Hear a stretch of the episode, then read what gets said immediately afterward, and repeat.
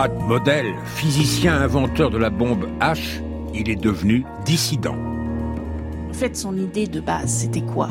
C'était, euh, et on se rend compte à quel point il avait raison, c'était il n'y aura pas de sécurité dans le monde s'il n'y a pas de droits de l'homme en Union soviétique.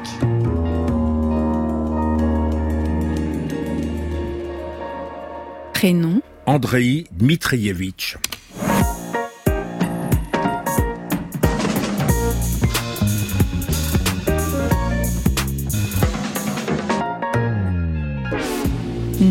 Sakharov, Sa naissance le 21 mai 1921 à Moscou. Des mariages Deux, après le décès de sa première épouse, il se mariera à 50 ans avec Elena Bonner qui va l'accompagner dans ses combats. Sa profession C'est un grand physicien, disciple du prix Nobel TAM. Il conçoit avec lui la bombe H soviétique dont le premier essai a lieu en 1953. Aussitôt élu à l'Académie des sciences, il aurait pu mener tranquillement une vie de privilégié du régime. Mais son parcours fut tout autre. De l'opposition aux essais atomiques dans l'atmosphère, crime contre l'humanité, il passera peu à peu à la critique d'un système bureaucratique qui confisque les idéaux du socialisme et la liberté des individus. Il aime modérément le mot dissident, pourtant il l'incarne aux yeux des soviétiques comme du monde entier. Il reçoit le prix Nobel de la paix en 1975. Il connaîtra l'exil. Exil intérieur à Gorky, privé de moyens de communication, ponctué de provocations d'hospitalisation, de grève de la faim, et pour l'essentiel partagé avec Elena Bonner. En 1985, des agents du KGB surgissent la nuit qui branchent un téléphone et au bout du fil, Gorbatchev annonce au Sakharov qu'ils sont libres. Ces dernières années? Des voyages, la mise au point de ses volumineux mémoires qui lui avaient été dérobés deux fois, des affrontements aussi avec Gorbatchev qu'il domine de sa grande popularité. Le peuple russe n'est pas définitivement soumis, il vient en masse à ses obsèques en décembre 1989, encore un peu de temps, et la Russie soviétique s'effondrera sur elle-même, la plus grande catastrophe géopolitique du XXe siècle, à entendre Vladimir Poutine. France Inter. Intelligence, service. Jean Lebrun. Sachez, monsieur Lebrun, que tout ce que vous dites est enregistré. Et pour commencer, pouvez-vous nous donner des éléments qui expliquent l'ouverture de ce dossier? Bah, évidemment, on se pose la question. Qu'adviendrait-il de Sakharov dans la Russie d'aujourd'hui? Dans la tête de Vladimir Poutine et des dirigeants, la Russie, c'est pas un pays soviétique, c'est pas ça qu'il faut regretter. C'est un empire, et c'est un empire dont la vocation est de protéger dans tous les pays alentours les russophones. Cette carte mentale, Sakharov ne l'a pas du tout dans sa tête à lui. Pour parler comme Solzhenitsyn, dont il sera souvent question euh, ici, il ne se laisse pas enivré par les vapeurs de l'idée d'empire. Pour lui, il n'y a pas plus de destin exceptionnel russe que de science nationale russe. Il y a un pays qui peut être critiqué comme un autre et qui en même temps a droit d'aspirer à la liberté comme un autre. Jeune homme, on va maintenant parler de sa biographie, il avait pris sa part, qu'il savait modeste, à la Grande Guerre patriotique, il n'en gardait pas les images que le pouvoir russe met en scène aujourd'hui. Et encore une fois, la différence du pouvoir russe d'aujourd'hui, n'oubliez pas que la grande terreur que Staline avait installée peu auparavant et qui toucha sa famille comme toutes les familles soviétiques, était un souvenir indélébile. Son père, professeur et grand vulgarisateur de physique, n'en fut pas atteint lui-même, mais un oncle, Vania, que Sakharov aimait beaucoup. Il ne concevait pas autre chose que de faire de la physique, depuis son adolescence en tout cas, et donc c'est bien sûr non sans l'influence de, de, son père, qui semble-t-il était un très très bon vulgarisateur, auteur de manuels, auteur de livres pour grand public sur la physique. Le premier était Qu'est-ce que la lumière, je crois, oui c'est ça. Et euh, il évoque une atmosphère euh, familiale très douce, entre autres d'ailleurs euh, très protégée. Et André Dmitrovitch, le prix Nobel, le physicien, fils, euh, s'interroge sur ce que pouvaient être les positions de son père. Et la seule fois où son père s'en est pris violemment à Staline, dit-il, en 1950, s'en est pris bien sûr dans le cercle familial, Et, dit-il, euh, il soupçonne, il croit qu'il devait y avoir des conversations entre les aînés, notamment pendant la Grande Terreur, où il se demandait ce qui pouvait bien se passer, et où l'adolescent, puisque ça se passe en 36-37, donc euh, Sakharov a 15 ans, euh, se demande ce qui se passe, mais évite de parler de, devant lui. Et quand il écrit ses mémoires, Sakharov pense que c'était pour éviter à son fils euh, une sorte de déchirement entre la nécessité de s'intégrer dans la société et les jugements que pouvaient porter ses parents, ou en tout cas son père, sur cette société et sur le dictateur qui régnait sur elle. Les mémoires de Sakharov parus en français en 1990 par les soins de deux traducteurs, les deux frères Berelovitch, notre premier interlocuteur, c'est Alexis Berelovitch, qu'on vient d'entendre. C'était une époque où les pères en étaient réduits à dissimuler leurs opinions à leurs enfants.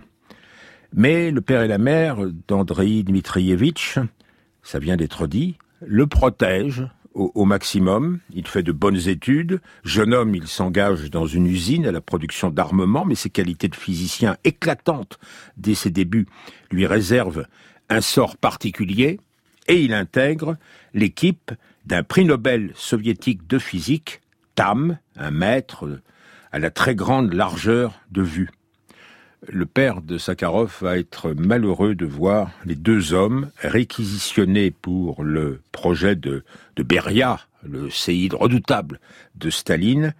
Le projet, c'est un nom de code, un projet de rattrapage par l'URSS du programme nucléaire américain. En 1947, il dit Je n'ai jamais été aussi proche de l'avant-garde de la recherche. Et pour lui, c'était son moment de plus heureux quand Tam, donc, et lui-même sont convoqués par déjà quelqu'un d'important qui leur demande de rejoindre. Le quelqu'un d'important, c'est le chef du projet euh, sur la bombe H. Euh, qui leur dit euh, il faut que vous veniez rejoindre notre groupe pour travailler et ils disent l'un et l'autre que non ils veulent rester dans la physique fondamentale et à ce moment-là il y a un coup de fil de Beria et leur interlocuteur leur dit euh, Lavrenti Pavlovitch, c'est-à-dire Beria, insiste beaucoup pour que vous acceptiez cette proposition. Ce qui voulait dire, euh, dit de manière polie, que euh, vous n'avez plus le choix, là, ou alors vous allez avoir de gros ennuis. Le projet avec un P majuscule se déploie dans une ville fermée, l'installation avec un I majuscule elle ne figure pas sur les cartes. Il est interdit à qui s'y rend de dire à combien d'heures d'avion puis de route elle se situe par rapport à Moscou. Il est interdit à qui y a vécu d'en tirer un récit. Et plus tard, un des motifs invoqués pour empêcher Sakharov de sortir de l'Union soviétique sera celui-ci. Il pourrait rompre le secret sur l'installation.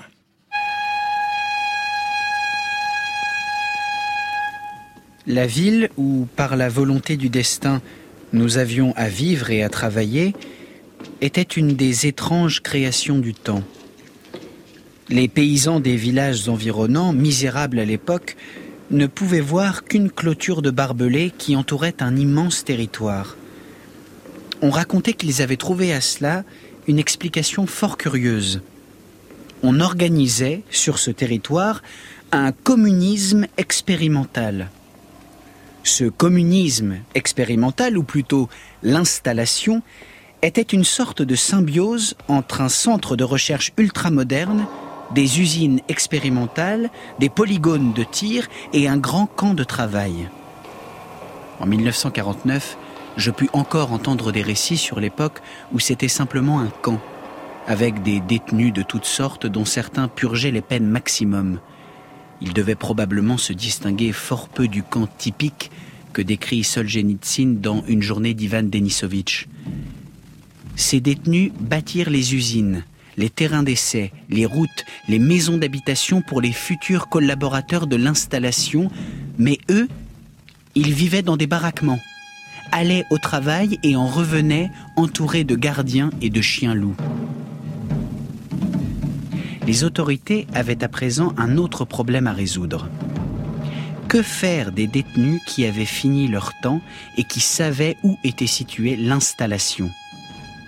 C'était considéré comme un secret de la plus haute importance, bien que, à l'évidence, les services de renseignement étrangers fussent au courant de beaucoup de choses. Les autorités résolurent le problème d'une façon à la fois simple, impitoyable et parfaitement illégale.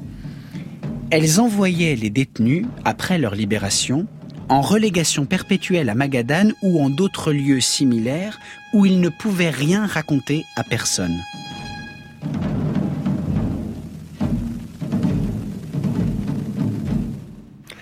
Magadan, la capitale de la Colima aux extrémités de la Sibérie, là où il est impossible d'aller plus loin. La position de Sakharov est alors contradictoire. D'un côté, il garde toujours la distance avec le Parti communiste, auquel, par deux fois, il refuse d'adhérer, mais en même temps, il se persuade qu'il contribue à l'équilibre des forces de dissuasion américaines et soviétiques et donc à la paix. La première bombe H soviétique est expérimentée en août 1953, peu après la mort de Staline. Et les essais vont ensuite se poursuivre à un rythme soutenu. C'est d'ailleurs le vœu du successeur de Staline, Nikita Khrouchtchev.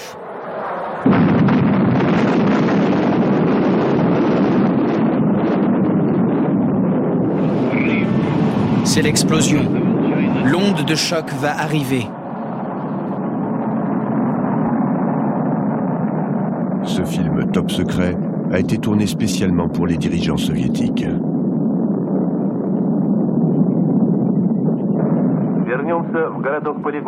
Vous voyez le groupe sur la route? Ils se croient en sûreté, loin du lieu de l'explosion. Mais ils vont payer leur insouciance. Vous vous êtes relevés trop vite, les amis. Recouchez-vous.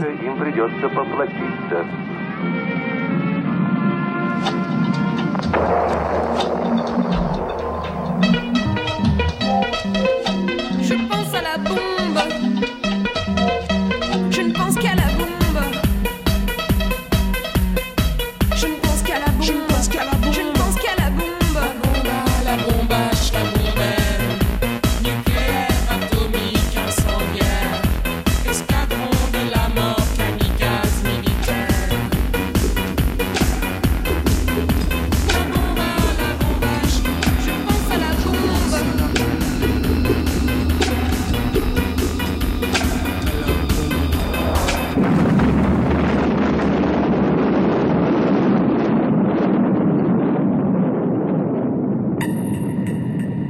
début des années 1960, Sakharov est au sommet de sa réputation en Union soviétique.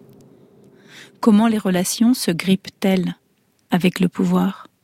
Monsieur Lebrun ben, on avait prédit à Sakharov que sa poitrine serait constellée de tant de décorations qu'on ne saurait plus où les accrocher.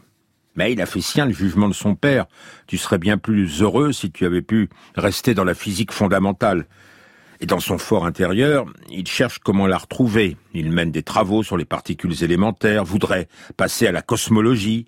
Mais, avec l'âge, il enregistre la baisse naturelle de ses aptitudes scientifiques. Au moins est-il privilégié parmi les privilégiés. Mince consolation. Notre interlocutrice sera dorénavant Cécile Vessier, historienne de la dissidence soviétique que peu à peu Sakharov en effet va rejoindre. Vous savez, c'est quelqu'un, euh, je crois qu'il avait trois étoiles de héros soviétiques. Il y a quasiment aucun scientifique ou très peu de scientifiques soviétiques qui ont autant de décorations. Il était plus décoré que n'importe qui. Euh, il est entré à l'Académie des sciences alors qu'il était très jeune. Il avait tous les honneurs. Il avait, il avait sa voiture avec chauffeur. Mais c'était pas le but de sa vie. C'est quelqu'un qui était absolument euh, simple, c'est quelqu'un d'exceptionnel, je crois. Il faut le dire, Sakharov, si vous voulez, à un moment. C'est pas euh, un pas tourner autour du pot. C'est quelqu'un qui euh, non seulement était un génie scientifique. Bon, on peut penser ce qu'on veut du fait de découvrir la bombe à hydrogène, mais je dirais euh, c'est pas donné à n'importe qui. Et c'était quelqu'un qui, avec ça, gardait une simplicité, gardait une modestie, gardait une attention aux autres et euh, effectivement qui n'était pas du genre à montrer ses étoiles en disant voilà je suis euh, le plus grand scientifique soviétique. Le premier accroc est provoqué par la volonté de Khrouchtchev de poursuivre les essais nucléaires dans l'atmosphère. Sakharov juge l'expérience acquise suffisante et surtout, il considère que la poursuite des essais dans l'atmosphère, ce serait un vrai crime contre l'humanité. Alors Khrouchtchev entre dans une grande colère. Sakharov se mêle de ce qui ne le regarde pas. On peut être un savant et ne rien comprendre aux affaires politiques. En fait, Sakharov évolue, comme l'a fait auparavant son symétrique aux États-Unis, le savant Oppenheimer. Mais, en 1963, il est satisfait de l'interdiction des essais dans l'atmosphère, que signent à la fois les États-Unis et l'URSS, pas la France. Sa maturation va se faire pas à pas. Et l'année 1968 va être décisive. L'équipe au pouvoir, c'est maintenant Brejnev, menace l'expérience de socialisme à visage humain que tente la Tchécoslovaquie. Alors Sakharov se glisse dans le débat avec un texte qu'il intitule Réflexion sur le progrès, la coexistence pacifique et la liberté naturelle.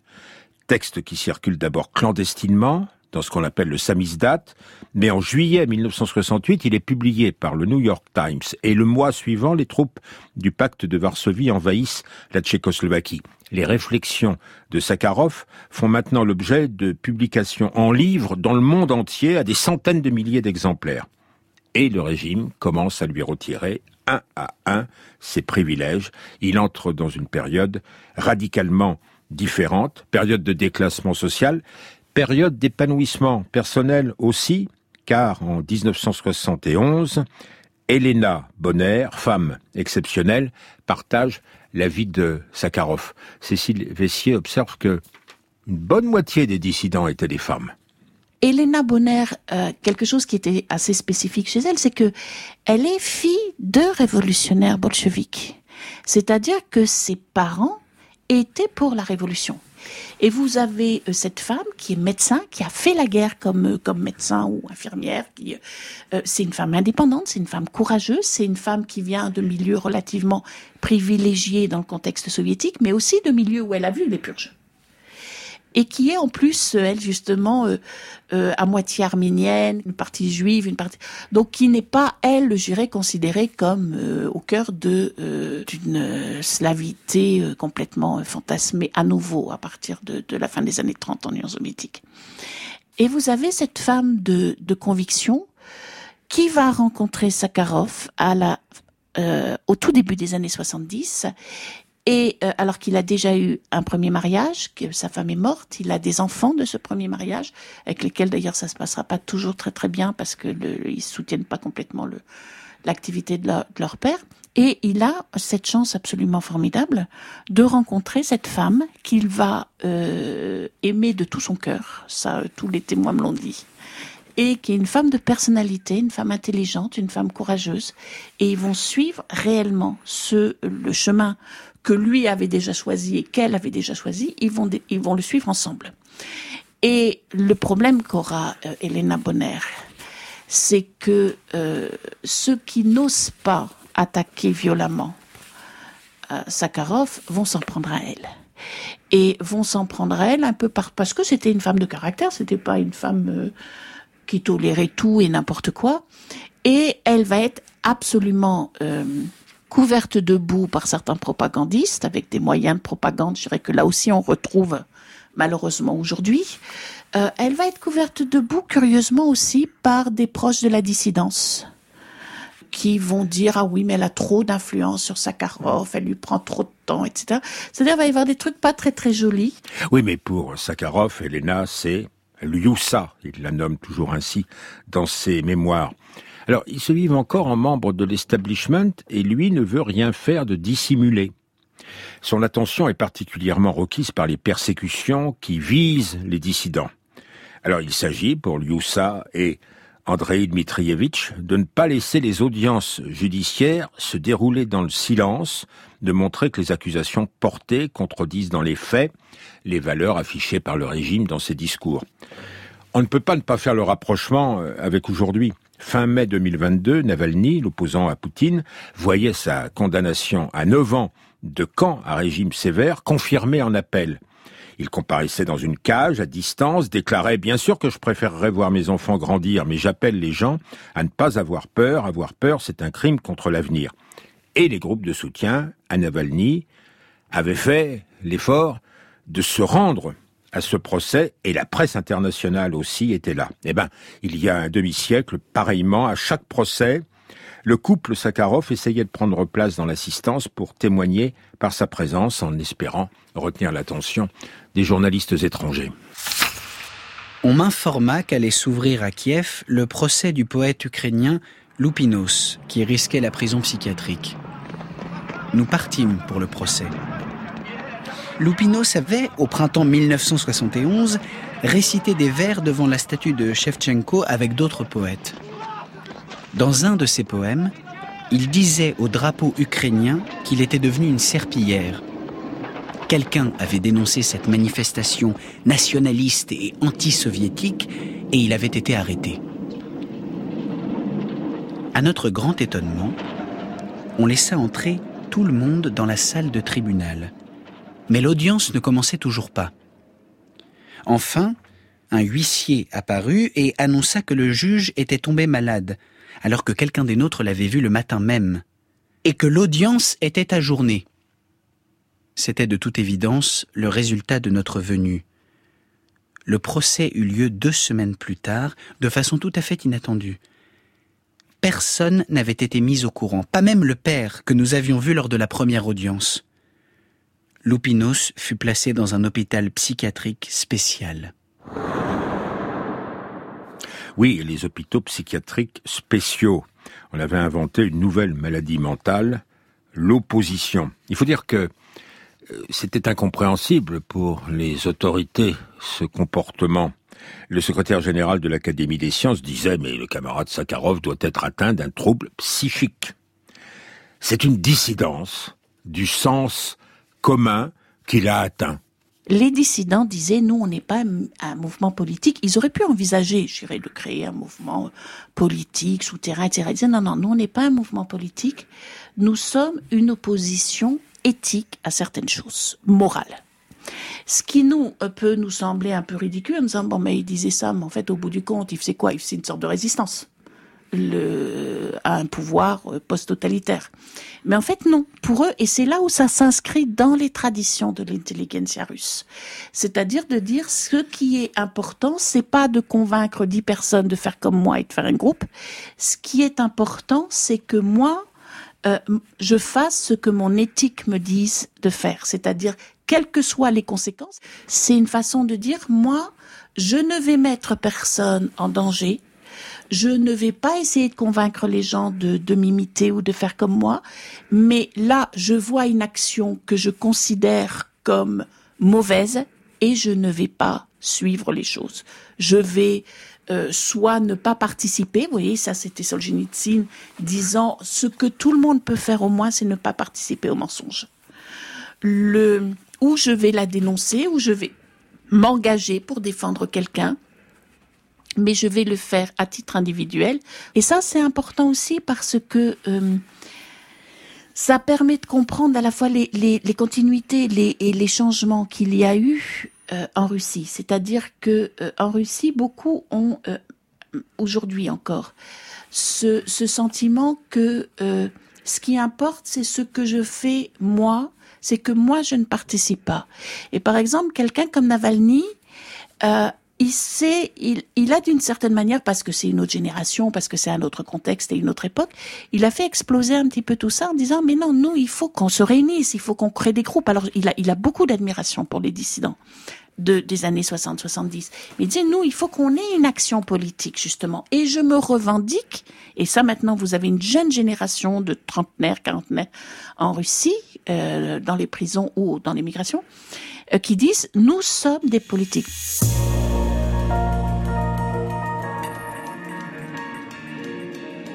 Intelligence, service. France Inter. Monsieur Lebrun, le Kremlin n'accuse-t-il pas les dissidents de trahison à la fois de la Russie et de l'Union soviétique? Oui, alors Sakharov euh, ne renie pas l'Union soviétique dont il a été un citoyen modèle, euh, comme euh, peut le faire Solzhenitsyn, l'autre grande figure de la dissidence dont il a été déjà plus d'une fois question. Solzhenitsyn croit quand même à une exceptionnalité historique du peuple russe.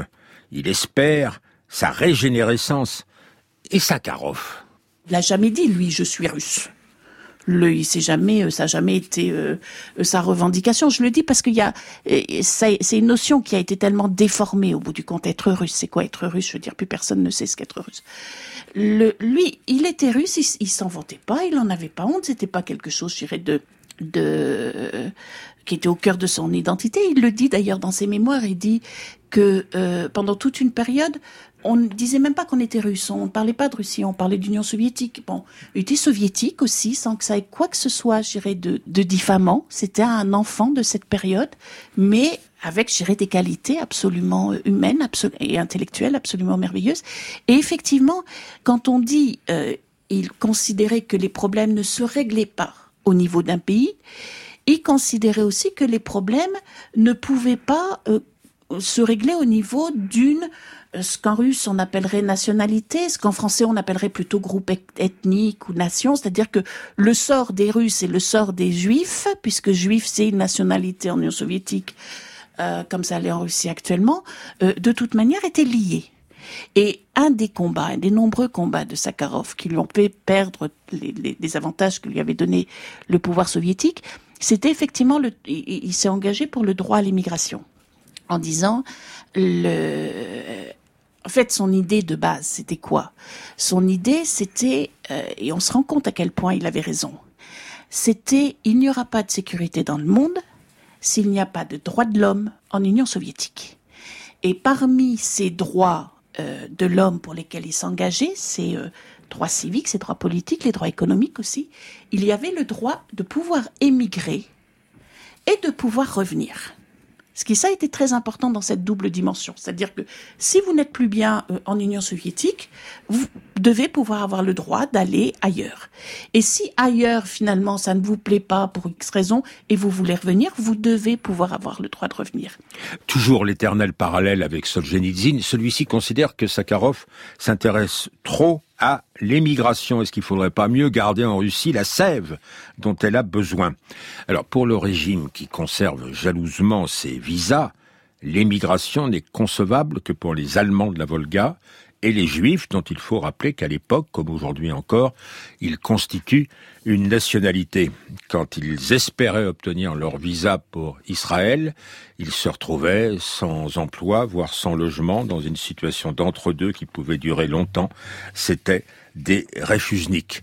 Bon, on va pas reprendre la question du rapport de Solzhenitsyn, puisqu'il en était question, avec les Juifs, il suffit de signaler que celui de Sakharov n'était pas précisément le même, mais il n'empêche, dès que Sakharov a rencontré Solzhenitsyn, il a admiré la cohérence, la détermination de l'homme qu'il présente dans ses mémoires comme une boule d'énergie tendue vers un objectif parfaitement défini.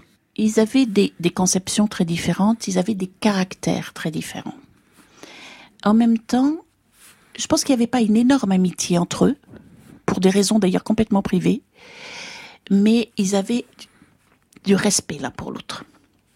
C'est-à-dire que c'est un peu en France ou en Occident où on a tendance à opposer l'un à l'autre et à dire, voyez, il y a un, entre guillemets, occidentaliste, universaliste.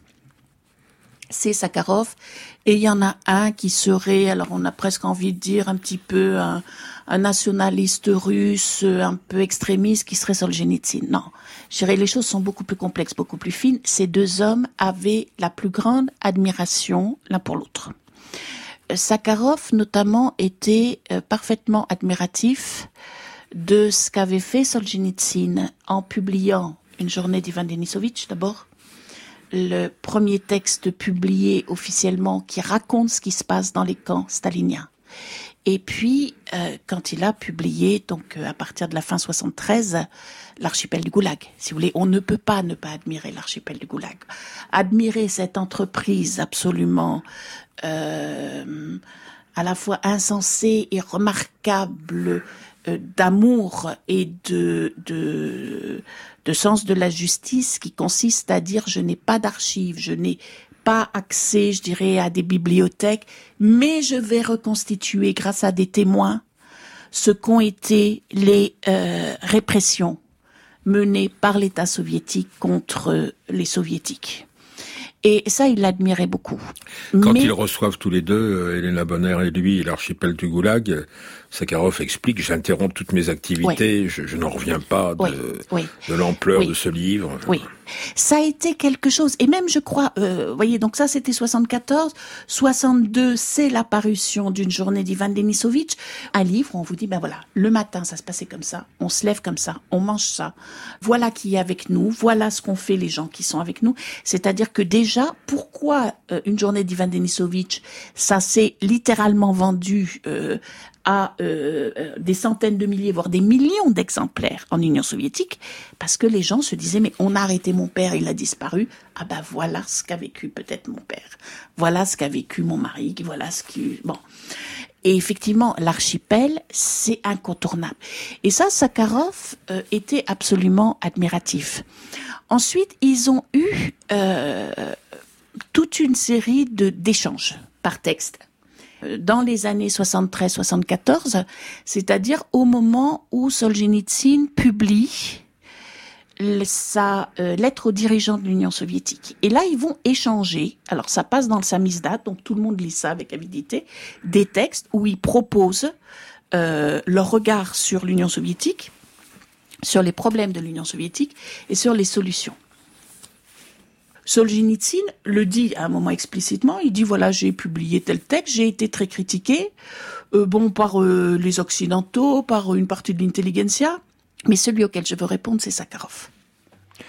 En 1974, justement, le régime va choisir le bannissement de Solzhenitsyn, qu'il arrête et qu'il mette dans un avion direction l'Allemagne fédérale. 24 heures seulement après son arrestation, Solzhenitsyn a été expulsé d'Union soviétique et déchu de ses droits de citoyen. Les premières heures de sa liberté forcée, l'écrivain soviétique les a passées en Allemagne fédérale chez un autre prix Nobel de la littérature, l'allemand Heinrich Böll. C'est un appareil de l'aéroflot qui a déposé Solzhenitsyn à Francfort. Quatre hommes du KGB l'ont accompagné. Solzhenitsyn n'a eu qu'un mot en arrivant chez son ami. Je suis fatigué. Je vous propose d'ailleurs d'écouter Solzhenitsyn à son arrivée. Mein Freund, Sie verstehen, ich bin sehr müde. Und ich bin besorgt. besorgt Mes amis, dit-il, comprenez-moi. Je suis très fatigué, je me fais du souci pour ma famille, je dois téléphoner à Moscou. Ce matin encore, j'étais en prison. Comprenez ma situation. Il m'est impossible de répondre à vos questions et d'ironiser. J'en ai déjà d'ailleurs trop dit dans ma patrie. Et de conclure, laissez-moi m'habituer à ma nouvelle vie. Comprenez ma situation. Oui, alors justement, Solzhenitsyn a pu téléphoner cette nuit à sa femme qui est restée à Moscou. Celle-ci espère en effet pouvoir le rejoindre avec ses enfants, mais quand, ça, elle ne le sait pas encore. Aussitôt connue l'expulsion, Sakharov s'est précipité dans l'appartement de l'écrivain pour réconforter sa femme et ses enfants et pour assurer comme un tour de garde, lui qui longtemps a été réservé, retenu dans ses comportements, ce soir-là répond à la presse internationale au téléphone haut et fort. On sait qu'en 1970, Solzhenitsyn avait reçu le Nobel de littérature. Il va soutenir le nom de Sakharov pour le Nobel de la paix. C'est chose faite en 1975. 7 heures. Radio France, vous écoutez France Inter, Jean Pichon. Le nouveau prix Nobel de la paix, le savant soviétique contestataire Andrei Sakharov, espère bien qu'il pourra recevoir son prix en main propre à Oslo le 10 décembre prochain. Mais pour cela, il faudra bien sûr que les autorités soviétiques lui accordent un visa de sortie, ce qui n'est pas certain. Quand il a appris la nouvelle, Sakharov était chez lui avec des amis hier à Moscou. Très ému, il a déclaré qu'à son avis, ce prix récompensait non seulement ses mérites personnels, mais aussi les efforts de tous ceux qui, comme lui, luttent pour la liberté en Union soviétique.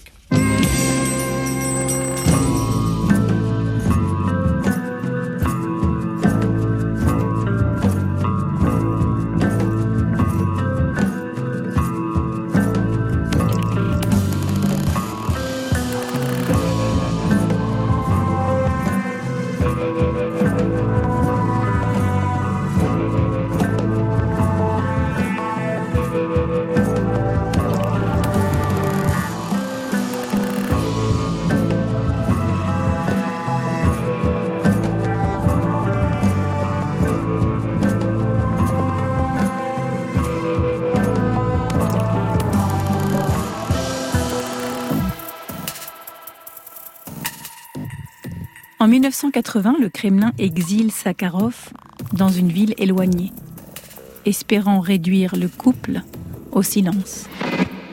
Monsieur Lebrun. Et oui, c'est la dernière étape de l'affrontement. En 1975, le pouvoir n'avait pas laissé Sakharov aller chercher son prix Nobel à Oslo. C'est Elena Bonner qui l'avait remplacé. Et, à la date que vous citez, 1980, le pouvoir confisque aux savants ses prix, ses médailles, ses papiers surtout qui sont échangés contre une ordonnance d'exil. Elena, elle, obtient l'autorisation de l'accompagner. Ils sont à 400 km de Moscou, dans la ville de Nijni Novgorod, alors nommée Gorky, dans un étroit logement d'un immeuble de style très soviétique dans la périphérie. L'Académie des sciences, qui n'a jamais expulsé quiconque, même pendant la période stalinienne, lui conserve néanmoins son titre, mais il est loin le temps où il pouvait appeler une voiture avec chauffeur du garage de l'Académie. Il a encore un vieux véhicule qui sera d'ailleurs plus d'une fois la victime du KGB. Nous étions isolés, coupés de tout contact. Les miliciens ne nous parlaient pas. Le matin, ma femme ouvrait pour prendre le journal. Le milicien était assis dos à la porte. Il attrapait le journal et lui tendait par-dessus l'épaule. Cette scène se répétait chaque matin. Dehors non plus, personne ne nous approchait.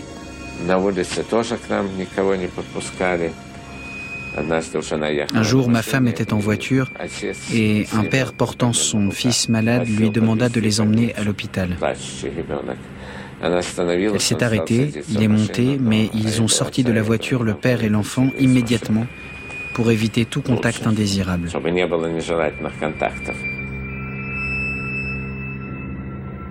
Elena, elle, enfin du moins dans les premiers temps de la relégation, a encore la possibilité de se rendre à Moscou en train, à ses risques et périls car les provocations la menacent. C'était un train de jour.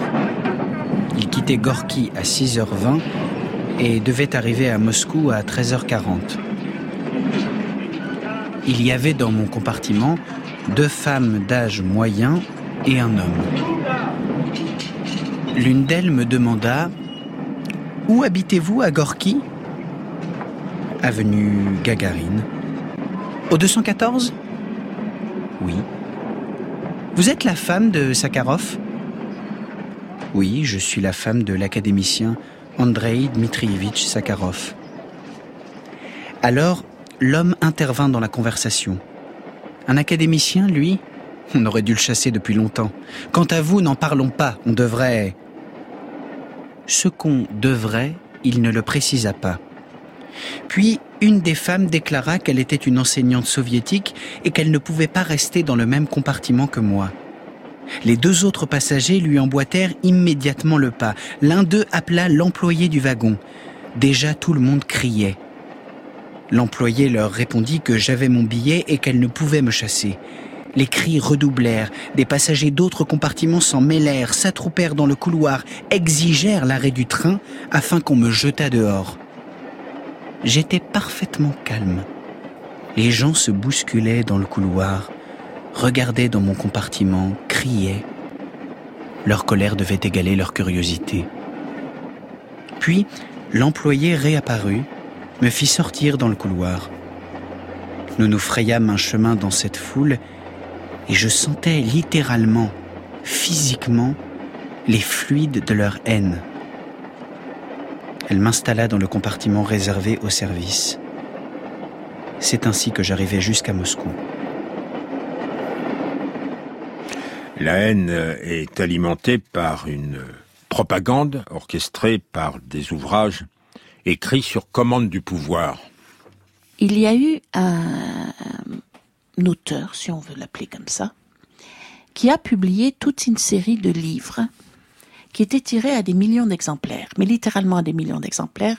J'étais allé voir, c'était d'à peu près traduit dans toutes les langues soviétiques, et ça paraissait euh, tous les deux ou trois ans, y compris d'ailleurs une édition, je crois que la dernière édition que j'ai vue, c'était une édition de 2003, déjà sous Poutine, d'un livre qui s'appelait CRU Protif SSR, donc la CIA contre l'Union soviétique.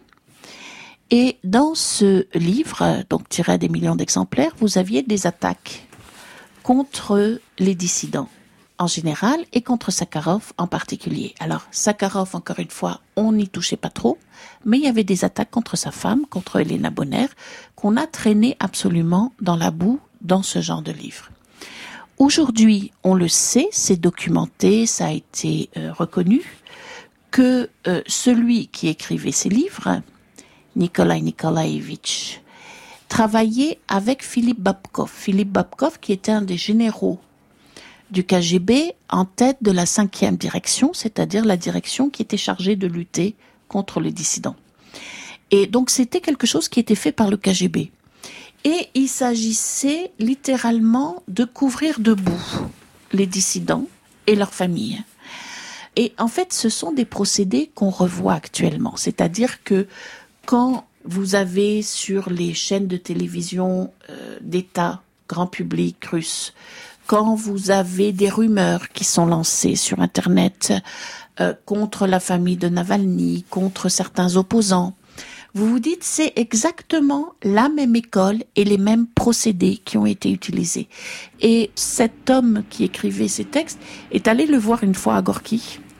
Et je crois que c'est la seule fois où Sakharov a donné une chiffre à quelqu'un en lui disant c'est tout ce que vous méritez, c'est-à-dire euh, l'autre disait mais si je voudrais qu'on parle, etc. Et Sakharov, qui encore une fois était sous la surveillance constante du KGB, l'a mis dehors en lui donnant une gifle, en disant c'est pas pour ce que vous m'avez fait à moi, mais c'est ce que vous avez fait subir à ma femme. C'est quand euh, Elena est malade, victime d'un infarctus, Sakharov lui-même a des problèmes cardiaques, que la situation est la plus tendue. Ils seront hospitalisés séparément. C'est sans doute le moment le plus difficile de leur exil. Mais peu à peu, à Moscou, le vent tourne. En mars 1985, Gorbatchev prend la relève de la vieille garde soviétique à Koshim.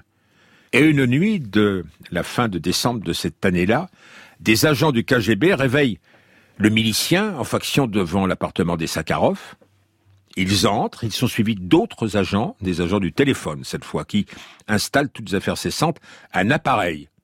Et le premier à appeler est Gorbatchev lui-même, qui annonce aux Sakharov qu'ils sont libres. Sakharov, qui n'est jamais guère sorti d'Union soviétique, est invité un peu partout. Très demandé hors des frontières, Sakharov est maintenant très populaire dans son pays. Il va siéger dans l'ébauche du Parlement que crée Gorbatchev, le Congrès des députés du peuple. Il est élu par l'Académie des sciences, qui de la sorte se rachète. Il y dénonce le bilan terrible de l'invasion de l'Afghanistan qui a commencé en 1979. Et devant les députés à la tribune du Congrès, il s'affronte avec Gorbatchev. Des millions de téléspectateurs sont aussi là qui regardent les débats en direct. La parole est à Andrei Sakharov, député du peuple. Nous savons d'expérience que le problème de la criminalité organisée est lié à la corruption, aux liens dans les régions, disons pour commencer, entre les dirigeants des organes de sécurité et les structures mafieuses. Ce que je dis est important, je poursuis.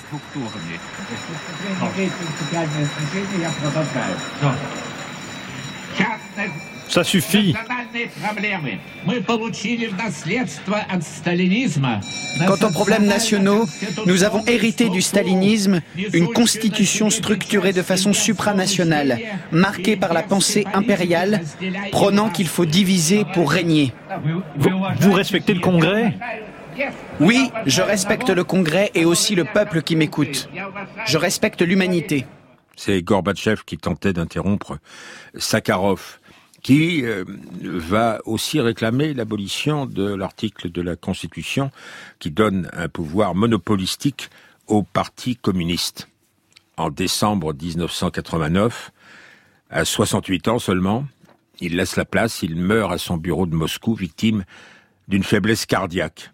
Alors aujourd'hui, on dit facilement que le peuple russe est définitivement atone. Il faut se souvenir aussi de la foule immense qui a entouré ses obsèques malgré le froid, près de 100 000 personnes ont fait la queue pendant plusieurs heures sur plusieurs kilomètres afin de se recueillir devant la dépouille d'Andrei Dimitrievich Sakharov. Dans le hall du Palais de la Jeunesse ont défilé des membres du gouvernement, des députés, des militants des droits de l'homme et surtout cette multitude de soviétiques anonymes pour qui l'ex-exilé de Gorky représentait l'espoir d'une société plus démocratique. Ce matin, Mikhail Gorbatchev lui-même devrait s'incliner devant le cercueil du disparu et le Parlement devrait interrompre ses activités. Des dizaines de milliers de personnes sont à nouveau attendues à un meeting organisé à la mémoire de l'académicien près du grand stade de Loujniki.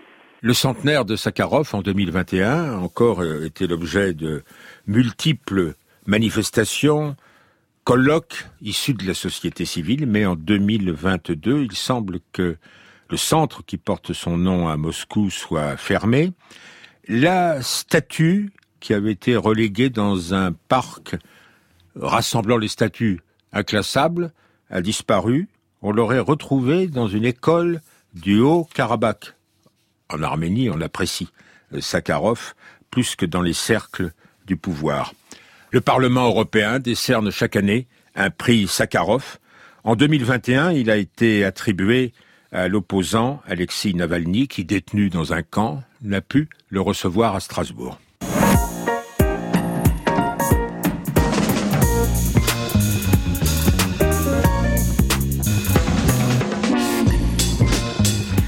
Remerciements à Alexis Berelovitch, éminent traducteur des mémoires de Sakharov et de tant d'autres livres venus du monde russe. Remerciements à Cécile Vessier, auteur naguère du combat des dissidents en Russie et récemment des réseaux du Kremlin en France aux éditions des Petits Matins. Les lectures Grégoire Roqueplot, à la technique Yves Lehors et à la maison de la radio et de la musique Adèle Qatar les agents d'intelligence service, Frédéric Martin, Franck Olivard et la réalisation, Audrey Ripouille.